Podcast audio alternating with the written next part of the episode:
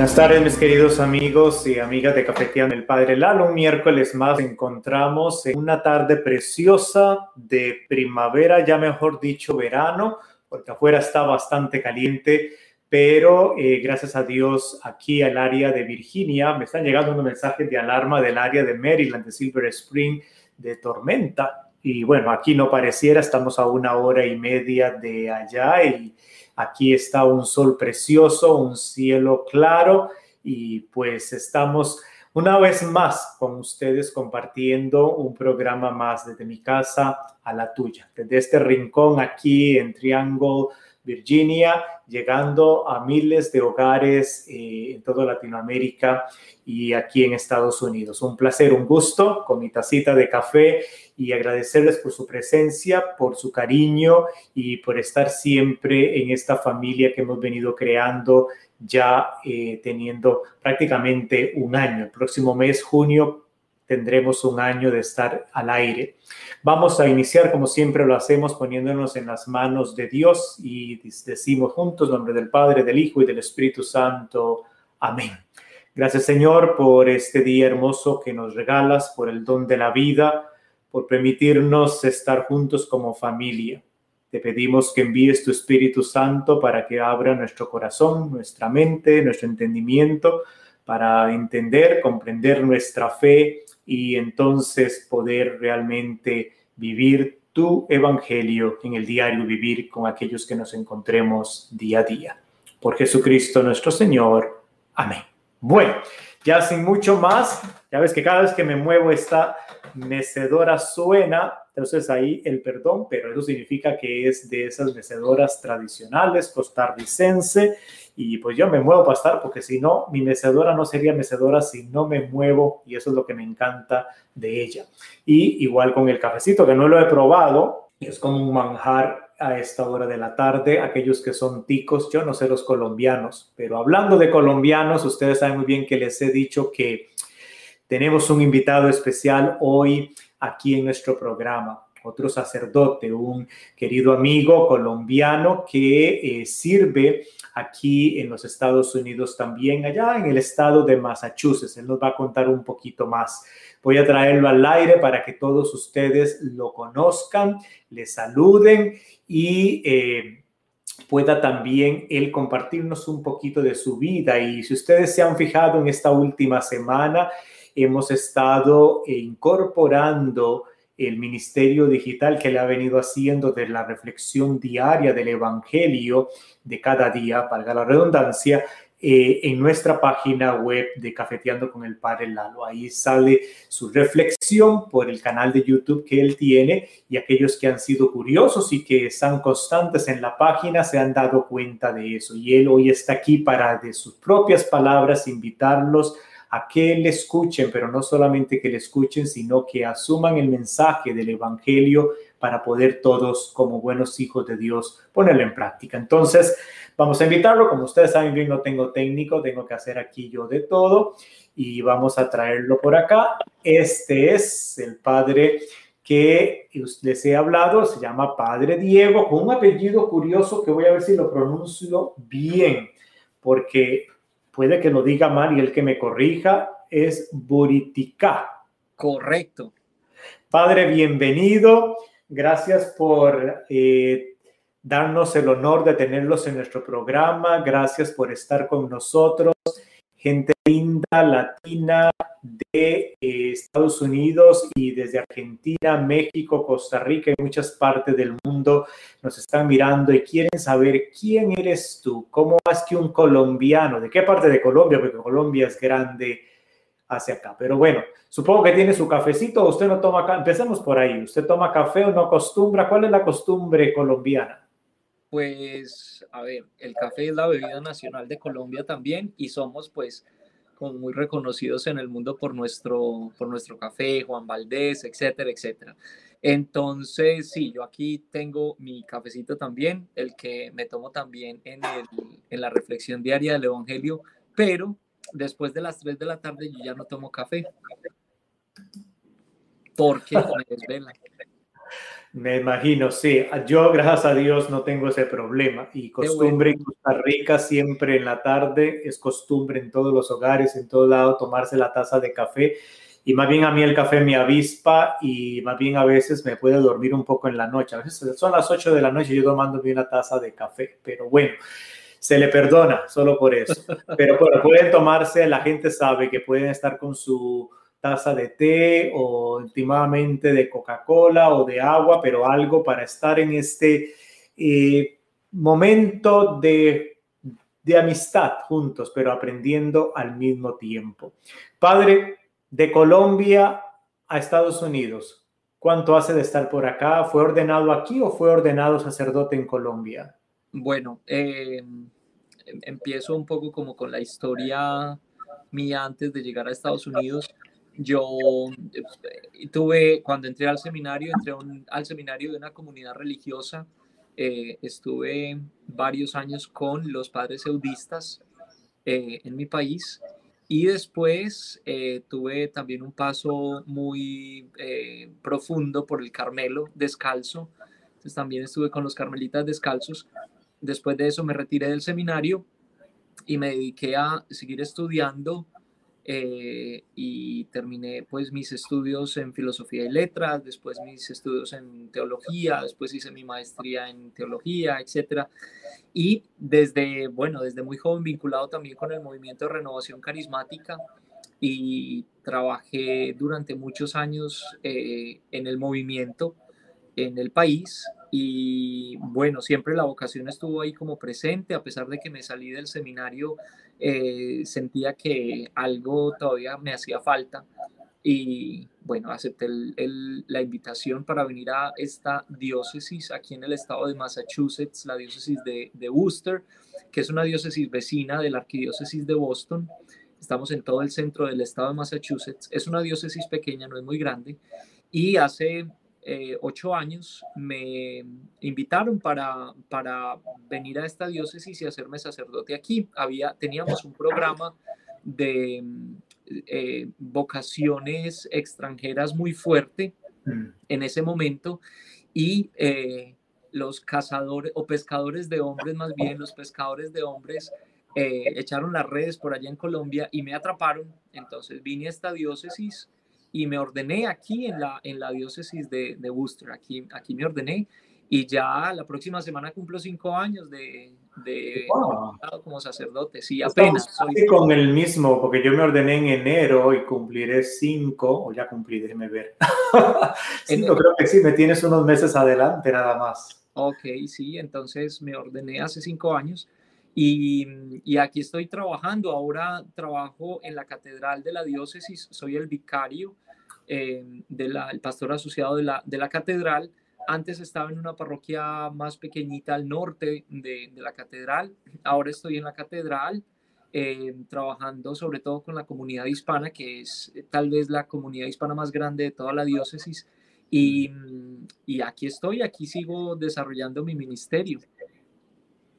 Qué bonito, mira las vueltas de Dios, cómo lo trae a uno de un lado a otro y Dios te tenía para ser sacerdote y de eso pues no hay quite. Cuando tenía ah. yo, porque yo también de lo que le llaman vocaciones tardías y un padre amigo mío, el padre Omar en Costa Rica, me decía, Dios te tiene para eso, tengas 40, 50 o 60, Dios te tiene para sacerdote. Así es que, Eli, nosotros vamos a tener dos frailes que van a ser ordenados este sábado.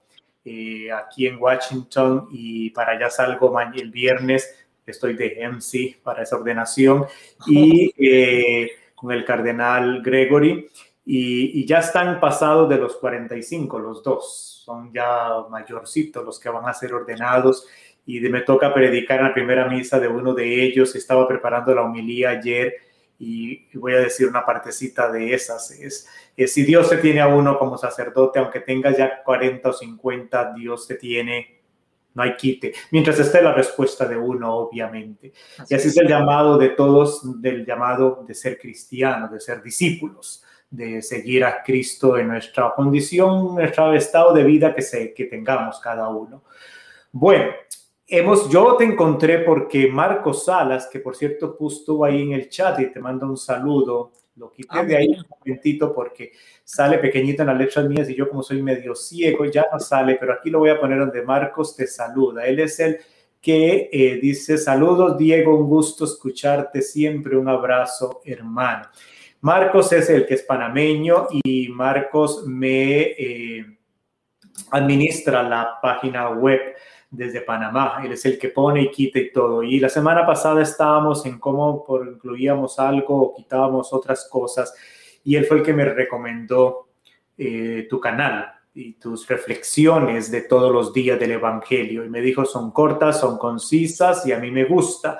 Escúchalo. Entonces, obviamente, te escuché, escuché varias reflexiones, porque no me voy con solo una, y dije, me gusta. Y eh, entonces fue cuando te pedí permiso y empezamos a, a ponerte. El padre Diego ya es parte de la familia Cafeteando porque es uno de nuestros invitados en la página web donde lo estaremos poniendo todas las mañanas, o por lo menos vamos a tratar todas las mañanas de la reflexión que él hace diaria, de lunes a viernes, por lo menos del Evangelio. Creo que del Evangelio o de las lecturas, creo que del Evangelio específicamente, ¿no? Cuando hay alguna fiesta especial, una memoria o una celebración eh, especial en la liturgia, mm, hago la reflexión muy de vez en cuando, pero a veces hago la reflexión de alguna de las lecturas, pero siempre es de la liturgia del día. Usualmente siempre es del Evangelio del día. Hay, hay a veces como un conflicto un poquito en el calendario litúrgico porque la Conferencia Episcopal de Estados Unidos privilegia algunas fiestas que no se privilegian en, Latinoamérica. Entonces, a veces me escriben personas que ven el video en otros países y dicen, pero aquí el evangelio que hoy leímos fue distinto porque usted está leyendo este evangelio. Entonces yo hago un poco esa aclaración cada vez que hay como un conflicto ahí en, en, las, en las lecturas, pero sí, siempre es del evangelio diario. Ya, comprendo. No, lo importante es la Sagrada Escritura, la Sagrada Escritura. ¿Cuál pasaje estemos reflexionando? No es tanto el énfasis, no vamos a hacer como más papas que el Papa, sino de pues qué el Señor nos quiere decir hoy, te utiliza como instrumento y eso es lo bueno.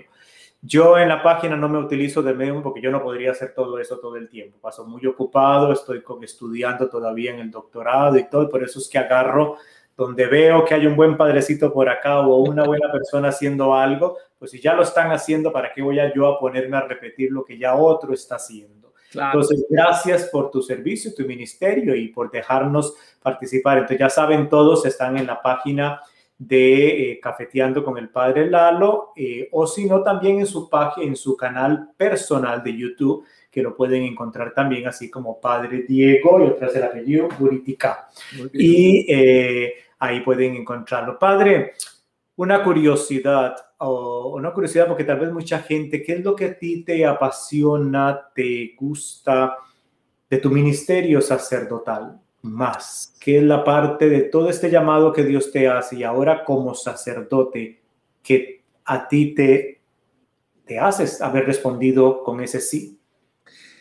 tantas cosas. Yo pienso que nos sucede a los, a los sacerdotes que vamos encontrando a, medida que va avanzando como el ministerio, van pasando los años, que nos vamos como sintiendo enamorados del ministerio por, por distintos aspectos, por, por muchas cosas. A veces es eh, la liturgia, a veces es la espiritualidad, a veces es el servicio pastoral, a veces es un grupo determinado de personas a las que servimos y atendemos, a veces es el trabajo en la parroquia, e, etcétera, etcétera. Yo lo que considero que ha sido como transversal en toda mi experiencia, que siempre me ha, inclusive desde antes de ser sacerdote, pero siento yo que el ministerio sacerdotal le dio como una fuerza especial a, a eso que me gusta mucho, es la enseñanza.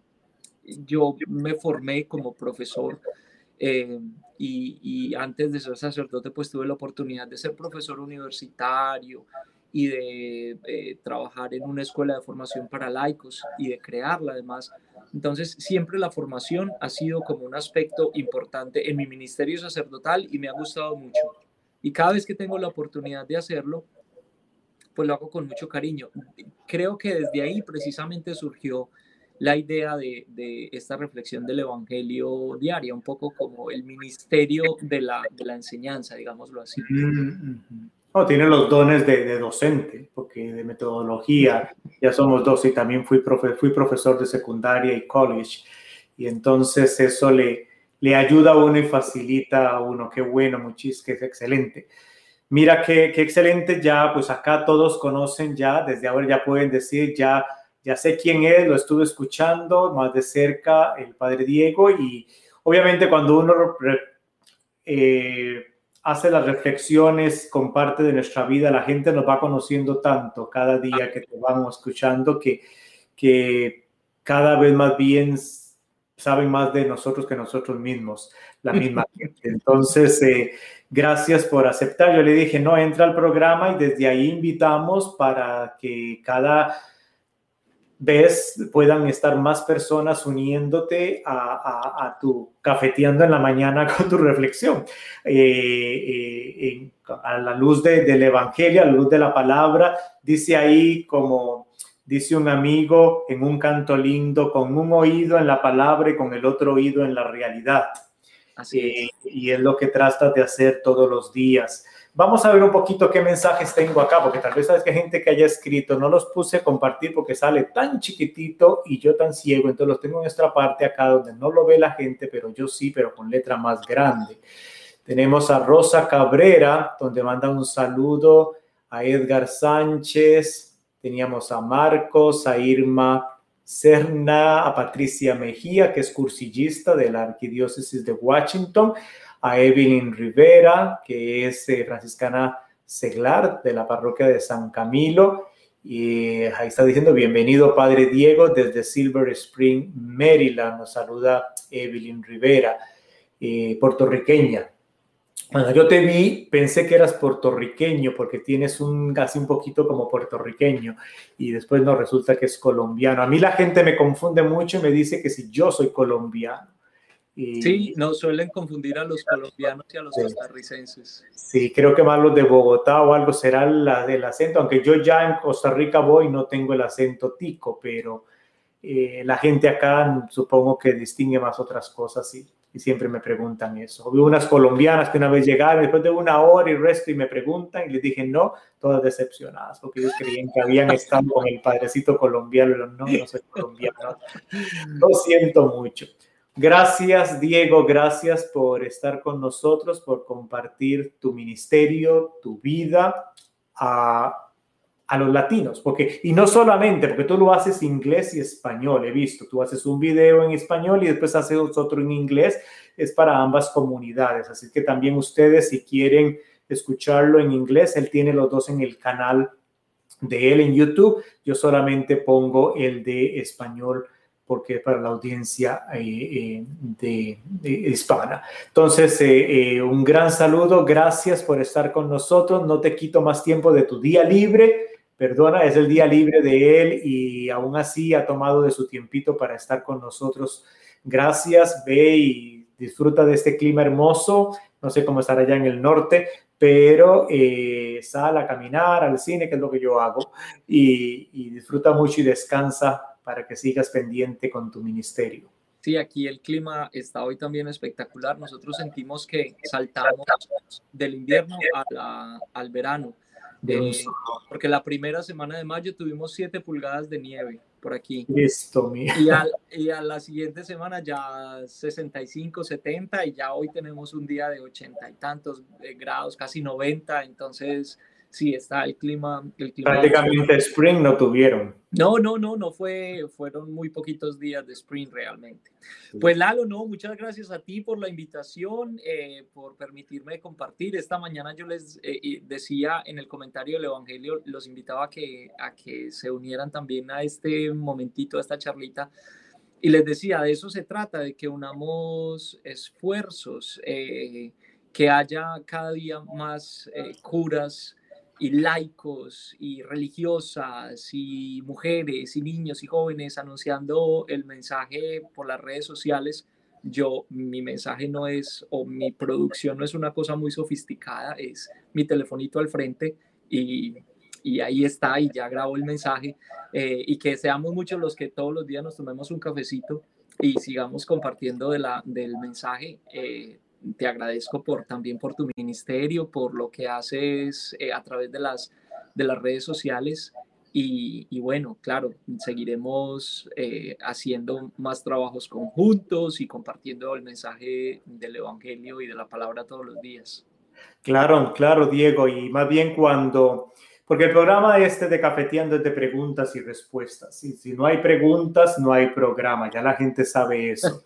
y eh, cuando hay alguna pregunta, quizá algo así, tal vez podamos compartir y decirle, Diego, tengo una pregunta, la quieres responder tú y lo hacemos. Por ejemplo, la próxima semana va a haber dos preguntas de Sagrada Escritura, entonces le pedí a un amigo, a Padre Duval, él va a contestar desde Roma mañana. A veces oh, es Javier que se va a ordenar también, que es apasionado de Sagrada Escritura. Ahí lo hemos tenido como dos o tres veces en el programa, porque llegan preguntas referidas a Sagrada Escritura y ¿para qué me voy a poner yo a dar si tenemos a alguien que es profesional en esa área. Pero eh, en algunos momentos a veces puedo estar muy apretado o qué sé yo, para que no me escuchan al mismo Lalo siempre, pues ahí te voy a estar molestando a veces si llega alguna pregunta, decirle, pues voy a decirle al Padre Diego que la conteste él, a ver qué de su sabiduría y su experiencia eh, nos responde las preguntas. Ya la gente sabe, usted sabe muy bien que tienes que eh, mandar las preguntas, se puede mandar perfectamente a este número de teléfono que tenemos en pantalla. Ahí se deja el mensaje, usted lo puede dejar grabado y a mí me llega después eh, la pregunta por escrito y por voz. Entonces, eh, háganlo, pregunten, no tengan pena. Yo nunca digo quién es la persona que lo está enviando, es completamente anónimo de su fe, para que no se queden con dudas, porque lo preocupante es cuando vivimos, tenemos 40, 60, 70 años de vivir nuestra vida cristiana católica y a veces andamos más perdidos que el chiquito de la llorona. Y entonces es bueno siempre conocer nuestra fe y para poderla practicar mejor. Y que no cuando lleguen alguien a la puerta me contaron y todo se lo creí porque yo no sabía. Y después dijeron, a mí nadie me lo dijo, o es... entonces yo les digo siempre, yo quiero morirme tranquilo de decirles, yo les di un espacio para preguntarme, que no quisieron preguntarme, yo me voy a mi tumba tranquilo. Entonces, eh, así es, entonces ahí estamos molestándote en el futuro. Muchísimas gracias por estar con nosotros. Un fuerte abrazo a la distancia. Cuídese mucho y muchas bendiciones en tu ministerio. Saludes a la gente linda de tu diócesis. Algún día podemos traerte acá, ya con lo del COVID va mejorando por acá, para que vengas a darnos un retiro a la comunidad hispana de acá y también pues abierto también a ir por allá cuando gusten para eso estamos, para colaborar en nuestro ministerio conjuntamente. Claro, hermano. Encantadísimos también de tenerte por aquí algún día. Por supuesto que sí. Gracias. Un abrazo. Cuídate mucho. Hermano, bendiciones. Chao, chao. Bueno, mis queridos hermanos y mis queridas hermanas, vamos a pasar un momentito al comercial de la web para prepararnos para la pregunta que tenemos hoy, que se la voy a adelantar. Dice así, y textualmente como escribieron, no estoy cambiándola. ¿Por qué la Iglesia Católica tiene una opinión tan negativa de Judas Iscariotes si el destino era morir en la cruz por nuestros pecados? Pregunta mi hijo. ¿El hijo de quién? No se sabe porque es anónimo. Entonces, cuando volvamos, vamos a contestar esa pregunta.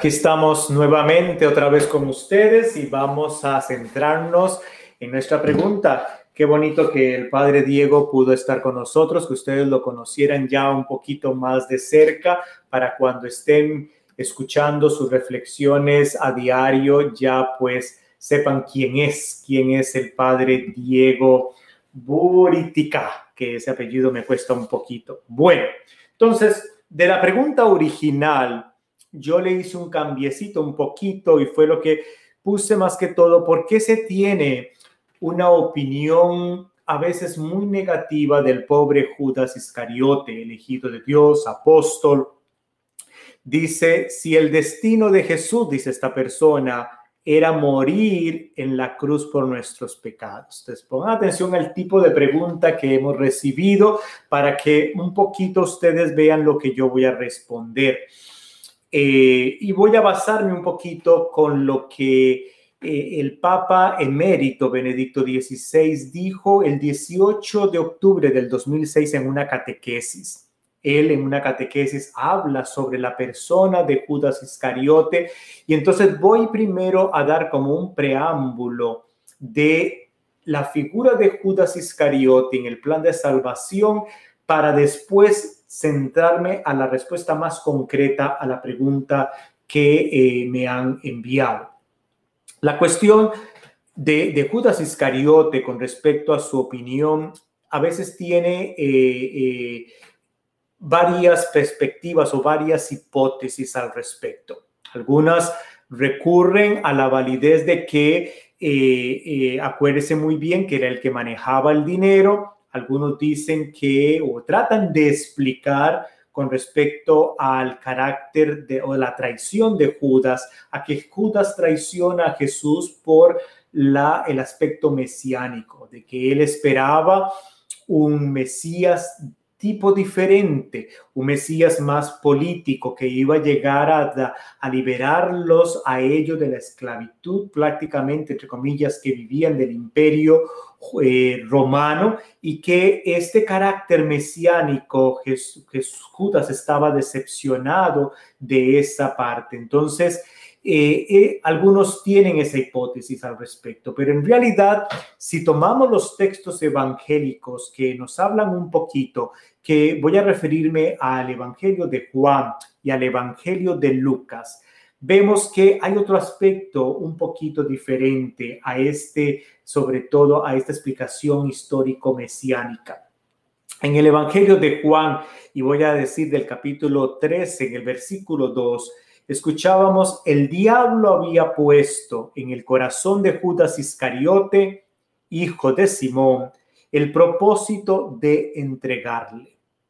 Y si agarramos a, Lucas en el Evangelio de Lucas en el capítulo 22, en el versículo 3, vemos que, o leemos más bien, Satanás entró en Judas, llamado Iscariote, que era del número de los doce. Entonces, hay dos cositas acá similares en estos dos pasajes.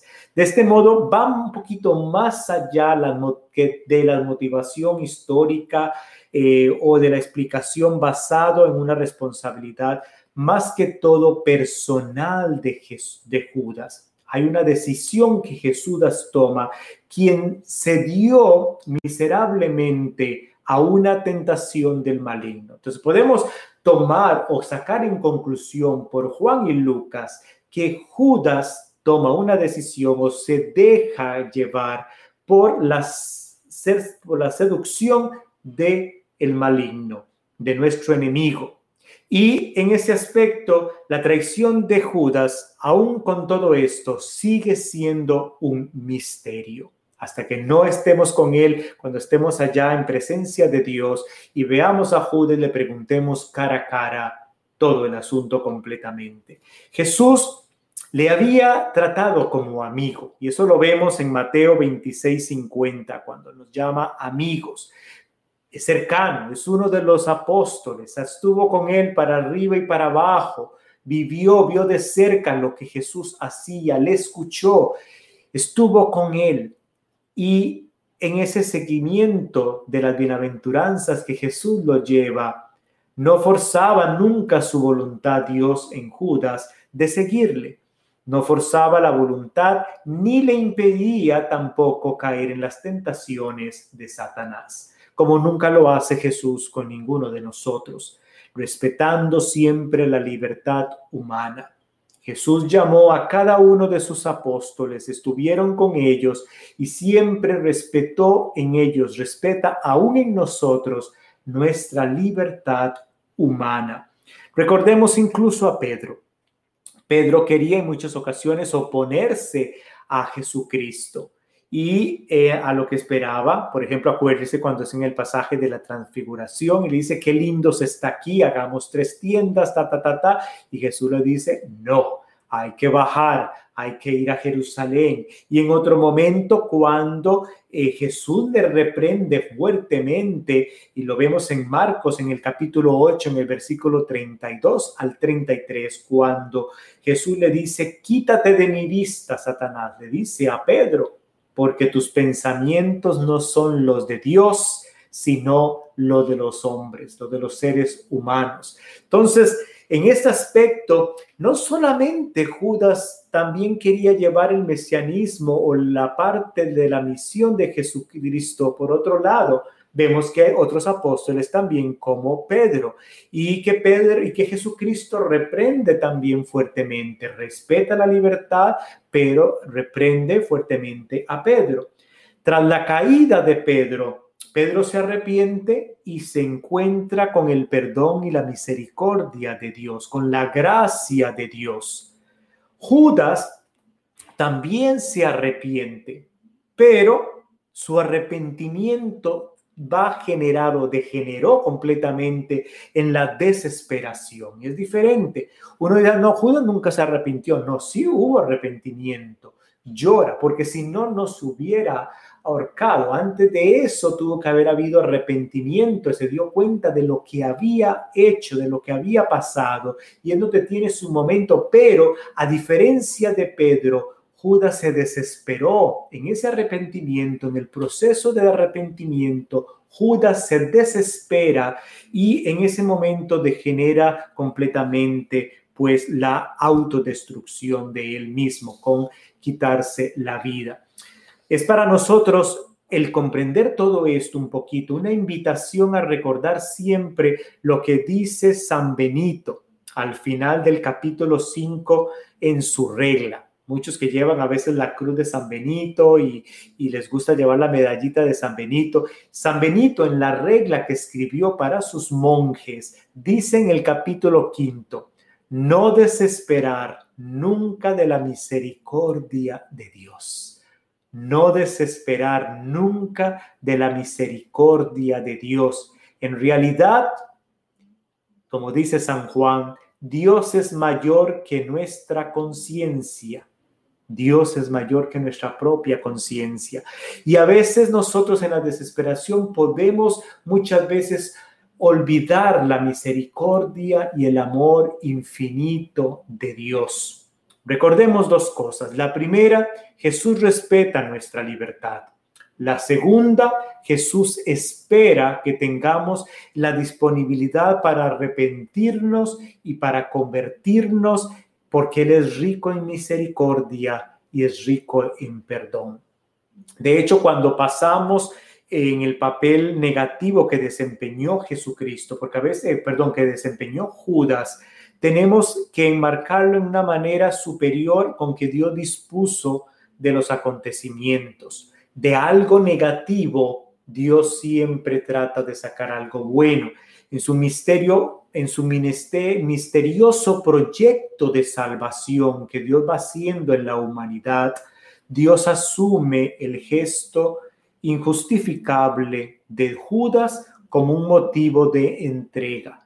Es Dios Jesucristo el que se entrega completamente. ¿Pudo haber muerto Jesucristo o murió en la cruz sin haber actuado Judas? Posiblemente que sí. Entonces, vamos a entrar ya un poquito a responder la pregunta de nuestro amigo o amiga, creo que es amigo porque dijo hijo, de nuestro amigo con respecto a de que por qué se le tiene tanto aspecto negativo de Judas, si al fin y al cabo Jesús tenía que morir en la cruz? Es la pregunta. Ahí yo tendría que decir, hay que tener cuidado con eso. ¿Eh? Hay que tener cuidado con eso porque eso suena un poquito a un principio que se le llama el principio de Maquiavelo en, en moral, en la, moral, en, la, en la moral, que se dice que el fin justifica los medios. Y en eso es donde hay que tener un poquito de cuidado. ¿Qué significa esta frase? El fin justifica los medios. Significa que cuando el objetivo final es importante o es bueno, no importa qué medio utilice para obtener ese final bueno.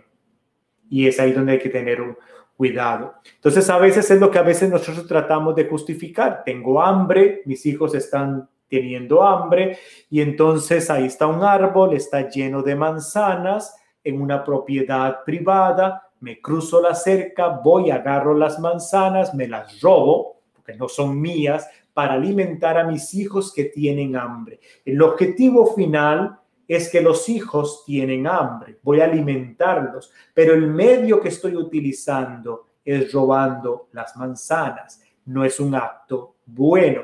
Pero entonces yo puedo justificar y decir, bueno, pero como es un acto bueno que estoy haciendo, el de alimentar a estos niños que tienen hambre, no importa que haya hecho algo malo para poder obtener lo bueno. Eso es lo que significa, el fin justifica los medios. Y eso es un principio que hay que tener mucho cuidado, porque este principio fue que, que se le dice Maquiavelo, pero que sabemos muy bien que el pobre filósofo Nicolás Maquiavelo en su obra El Príncipe no fue realmente el que dijo esta frase en sí. Él en su parte de su libro eh, más o menos deja un poquito expresar la idea, pero no es el que escribe exactamente una frase de este tipo.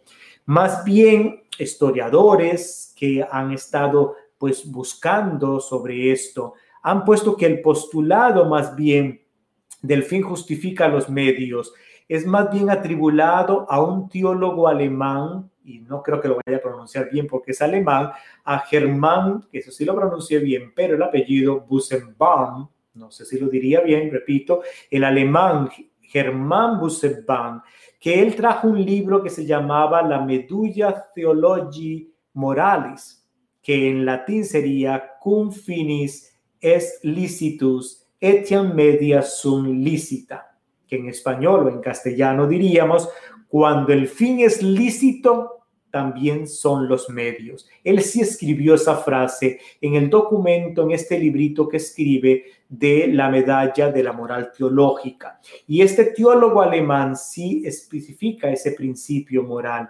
Entonces, también otro dice que Napoleón, buena parte, eh, cuando en el libro, él tenía el libro en su casa del príncipe de, de este filósofo Maquiavelo, y que en una parte del libro él escribió la frase, el fin justifica los medios, pero la frase que realmente escribió Napoleón fue, triunfa siempre, no importa cómo, y siempre tendrás la razón.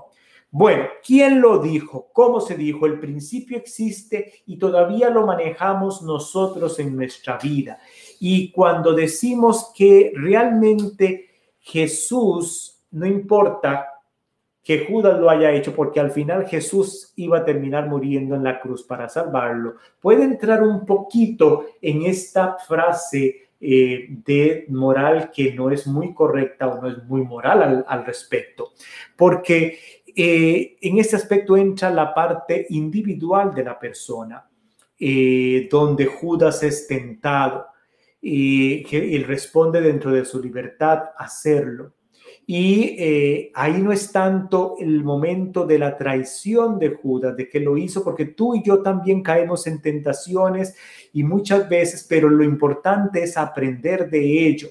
Y en la iglesia no tiene sentido, pues yo a veces le mandé una pregunta a la persona, le dije, cuando me dice quién está respondiendo esto, quién, quién, quién, cuando me dice quién tiene la mala opinión, quién es la gente o la iglesia, porque la iglesia por institución no motiva que se tenga una visión negativa de Judas. Creemos en la misericordia de Dios y yo creo firmemente de que en ese corazón que tuvo Judas en último momento de su vida de arrepentimiento, obviamente en la desesperación que él cayó de quitarse su vida, fue una desesperación total que el amor y la misericordia de Dios es tan infinita que yo creo firmemente que Judas está en el cielo, porque Dios no tiene límite de su misericordia y Judas se había arrepentido de lo que había hecho, pero su desesperación lo llevó al acto que obviamente nosotros los seres humanos entramos en una depresión terrible, lo, su mente no tuvo que haber pensado bien para poder tomado,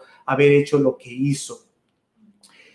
La gente en su vacilón y en sus bromas hacen la cuestión de Judas y sacan bromas y chistes y en algunos pueblos queman a un muñeco diciendo quememos a Judas y qué sé yo por la traición que hizo. Más bien, ¿qué aprender más bien de la persona de Judas? Judas fue un ser humano como tú y como yo.